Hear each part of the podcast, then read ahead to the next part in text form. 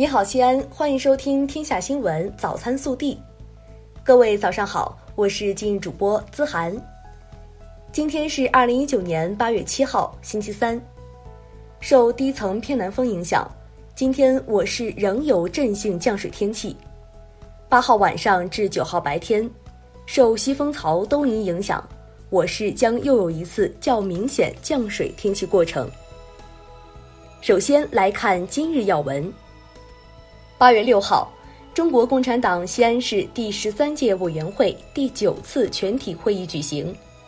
全会深入学习贯彻习近平新时代中国特色社会主义思想，全面落实七月三十号中央政治局会议和省委十三届五次全会精神，总结上半年工作，分析当前形势，安排部署下半年任务，审议了有关事项，达到了统一思想、明确方向、提振信心、凝聚力量的目的。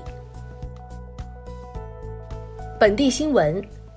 六号，市委文明办组织召开了学习宣传贯彻落实习近平总书记致中国志愿服务联合会第二届会员代表大会贺信精神座谈会。来自全市十三区县文明办主任、市级有关部门、开发区负责相关工作同志及有关志愿服务组织负责人、最美志愿者代表等齐聚一堂，传达学习习近平总书记贺信精神。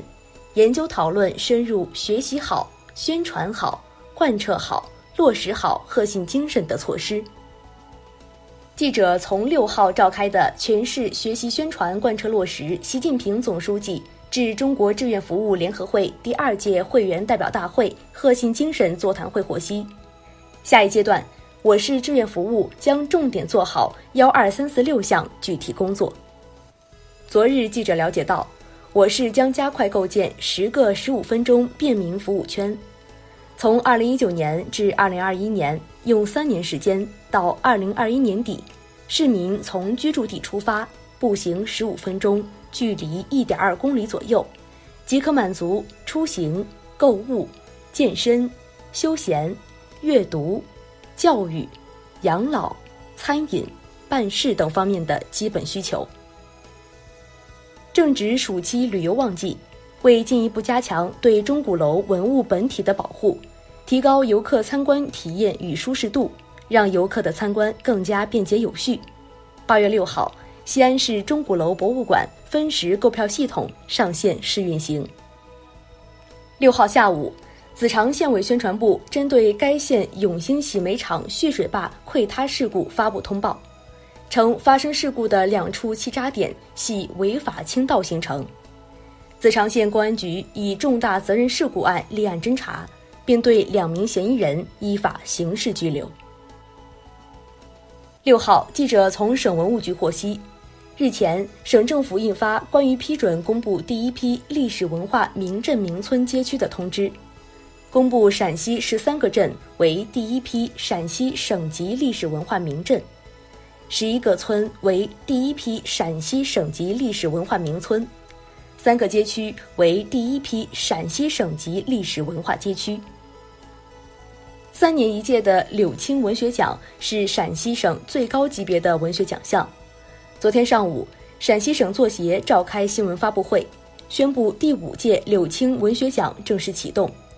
即日起开始征集二零一五年至二零一七年由陕西作家创作。并在内地出版或公开发表的文学作品。国内新闻：六号，美国财政部将中国列为汇率操纵国，中方对此深表遗憾。这一标签不符合美财政部自己制定的所谓汇率操纵国的量化标准，是任性的单边主义和保护主义行为，严重破坏国际规则。将对全球经济金融产生重大影响。六号，记者从香港警方正在进行的发布会上获悉，针对五号香港多区的暴力违法活动，警方共拘捕一百四十八人，包括九十五男五十三女，年龄在十三至六十三岁之间，他们涉嫌非法集结、袭警、藏有攻击性武器等罪行。警方表示。有七名警员在执法行动中被暴力示威者用钢珠射伤、砖头砸伤。六号，浙江、江苏、江西、福建、重庆五省市率先宣布，可在支付宝领取电子结婚证。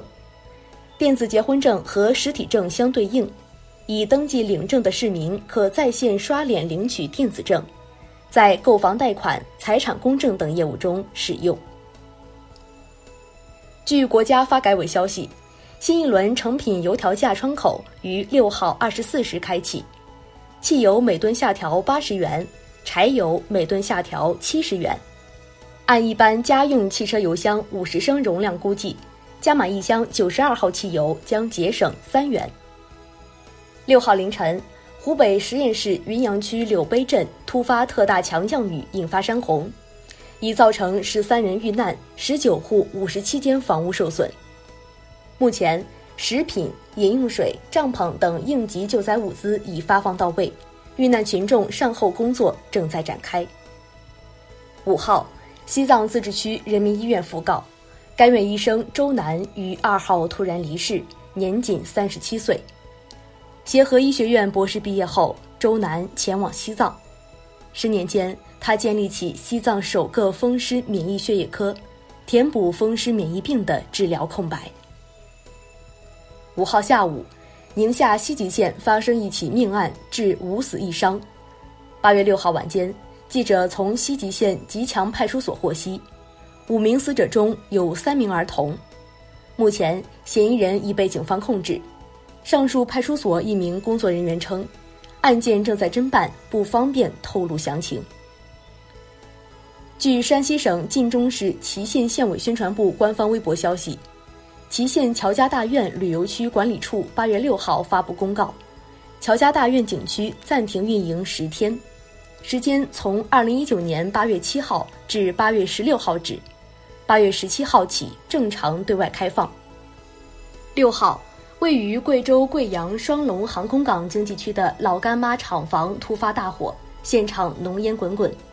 现场工人称，失火地点位于生产车间楼房第四层炒制车间，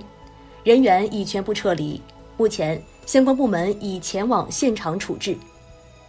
记者从六号在北京举行的考古中国重大研究项目新进展工作会上获悉，南海一号宋代沉船船舱内货物已清理完毕，出水文物总数超过十八万件，堪称中国水下考古之最。其中尤以铁器、瓷器为大宗。六号，中国科学院昆明动物研究所蒋学龙研究员及李学友博士团队公布了其在西藏自治区墨脱县境内的两个红外相机位点三次拍摄到的野生孟加拉虎照片。这是我国首次在野外拍摄到孟加拉虎的活体照片。暖新闻。三号，江西九江一家餐馆起火，大火从餐馆蔓延到了隔壁的宾馆，四十二名消防员赶赴现场救援，搜救小组从三楼到六楼敲了七十二间房，救出十六人。消防员郁宇航却因长时间高温下搜救，蹲在墙角呕吐不止。热调查报告显示，全国近九成省份。夜间消费的小龙虾单价同比二零一八年下降，其中尤以北京、上海两地降幅最大，平均降幅超百分之三十五。以单只重量在四到六钱的中等规格的小龙虾为例，今年三月份刚刚上市时，批发价格一度达到了每斤三十五元以上，到五月中旬后，随着小龙虾集中上市，价格一度跌至每斤十三元。你觉得小龙虾的价格贵吗？更多精彩内容，请持续锁定我们的官方微信。明天不见不散。